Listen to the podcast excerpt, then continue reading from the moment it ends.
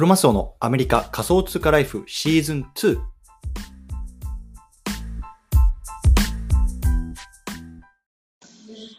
皆さんおはようございます。アメリカ西海岸在住のクロマスオです。今日は7月の31日、日曜日ですね。皆さんいかがお過ごしでしょうか？今日も早速聞くだけアメリカ仮想通貨ライフ始めていきたいと思います。よろしくお願いいたします。で、今日なんですけれども、今日はね、学生時代に旅をしていると、まあ、同時代ね、神経が身につくよう、そんなね、話をしていきたいなと思います。えすいません、今日ね、ちょっとね、あの、今、実はメキシコシティっていう、あの、メキシコの人も、あの、空港にいるんですよね。で、ちょっと、あの、朝一で今、こうやって撮ってるので、少しアナウンスとか入ってうるさいかなと思うんですけど、まあちょっとね、それもちょっと臨場感かなと思いながら、あの、聞いていただければ幸いです。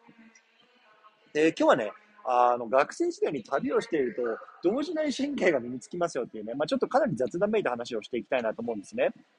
で、あの、僕自身に関して言うと、あの、僕はこう学生時代に結構バックパッカーみたいな感じで、まあ、あの、バックパック一つ持って、こう、バイトしたお金をね、あの、持って、まあ、あの、海外にこう、1ヶ月とか、あの、旅を出るっていう、あの、のに結構ハマってた時期があったんですよ。もうかなり昔の話です。で、当時はね、本当にすごい、あの、お金もなかったし、あの、貧乏旅みたいな形で、もう、なんかドミトリーみたいなところにね、なんか2段ベッドがね、こう8個とかね、4個とかあるようなところにこう1泊ね、15ドルとか20ドルみたいなところに泊まったりとか、あとはもう屋台で飯食ったりとか、まあそんな生活をしてたんですよ。ねまあそういう生活があったから、僕自身ね、まあなんかその海外でね、ちょっと働くとか生活するっていうところになんかね、憧れがあったみたいなところで、まあ学生時代にこう就職活動をして、まあね、あの、縁あって、まあそういうような、あの会社の、まあ一応最初は駐在員として、まああの海外に出てこれたというようなあの経緯がある人間です。で、僕自身はやっぱりその学生時代のそういうバックパッカーの経験とかっていうのが、まあ、すごくね、今のこう、なんだろうな、自分を作ってくれてるなと思ってるんですよ。うん。で、まあ、あの、今僕さっきね、こうメキシコシティにいるって言ったんですけれども、あの、実はね、あの、金曜日の夜から、あの、本当メキシコの方の方には飛んでくる予定だったんですね。ただ、あの、ちょっとね、あの、まあ、コネクションが悪かったりとかっていうので、まだメキシコシティに着いたのが昨日の夜というところで、またもう一本これから乗らなきゃいけないんですけれども、まあ、あの、昨日の晩はね、最後もう、あの、飛行機がなくなっちゃったっていうので、もうメキシコシティで一泊しなきゃいけないなっていうような話だったんですよ。で、まあ、あのどうなんですかね、こう、普通に考えたらさ、自分がさ、こう、知らない国でね、しかも、まあ、スペイン語なん、スペイン語なんですよ、メキシコって。スペイン語なんて全然わかんないし、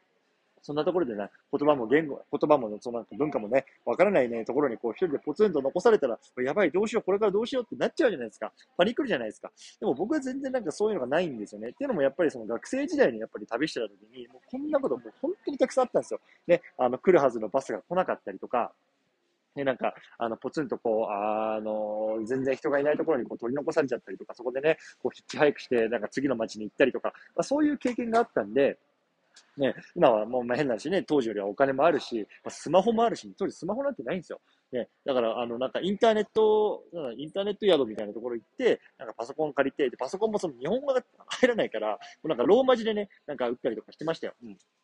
そう、まあ、とにかく、まあ、そんなような経験があったんで、まあ、昨日の夜ね、こう、あ、もう次ねえのかって言ったら、まあ、そこからこうね、あの、スマホでこう、なんか、なんだっけ、カプセルホテルみたいな近くに工場、あの、航空港の近くにあるかなとかって探して、で、まあ、そこ入って、で、まあ、ちょっと一泊して、でまあ、全然こう寝にくかったんですけど、でもそれでもさ、まあ、ふかふかのベッドに寝る、ベベッドっていうかカプセルベッド、カプセルベッドって皆さん泊まったことあります？そういえば。全然僕なかったんで初めてだったんですけど、でもまあさ、その空港のね、なんか床で寝るよりはまあいいかなと思って、まあ一泊どれぐらいだ ?45 ドルぐらいかな？だったんですけど、まあとりあえず入ろうとつって、まあ、入って、でまあ今ここにいる感じなんですけど、まあとにかく、やっぱりさっき言ったように、まあ、学生時代にこうバックパックで旅をした経験があったからこそ、まあね、まあこういうようなちょっとやそっとのことにはなかなかね、こう動じませんよっていうような、今があるんですよね。そう。なので、まあ、僕がね、これ、まあ、聞いてくださってる方の中でね、まあ、今、学生やってるよとか、そういう方はね、いるかわからないですけれども、やっぱりね、僕はこう学生時代とか若いうちに、こうなるべくね、こう海外とか、まあ、外に出てくるっていうのはすごくいいことだなって僕は個人的に思ってます。やっぱり僕自身もそうなんですけど、やっぱり結婚してとか、家族ができてとか、そうなるとなかなかこう外に出ていくとか、何かにチャレンジするっていうような、こうなんだろうな、ハングリー精神みたいなっていうのがね、まあなくなってくるんですよね。それはやっぱ仕方ないことで、まあね、もうやっぱり守るものがあったりとか、そういうものが、ね、できると、なかなかね、こう、愛には動けないっていうところがあると思うんですけれども、まあ逆にね、学生でね、あの、あるうちっていうのはそういうのがすごくね、簡単にこうできるような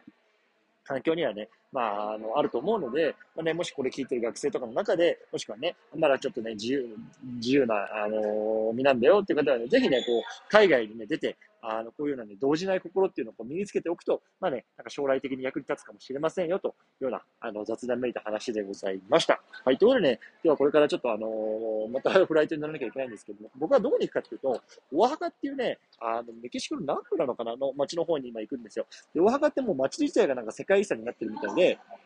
そこでなんかこう、1年に1回こう、なんか祭りがあるとかって言って、ちょっと僕はそっちの方に少しプラーっと行って、見ていきたいなと思ってるんで、まあとにかくね、これからフライトを乗れるように、まあ、あのー、なればなと思ってます。というところで、今日はこの辺りで締めたいと思います。皆様コツコツやっていきましょう。お疲れ様です。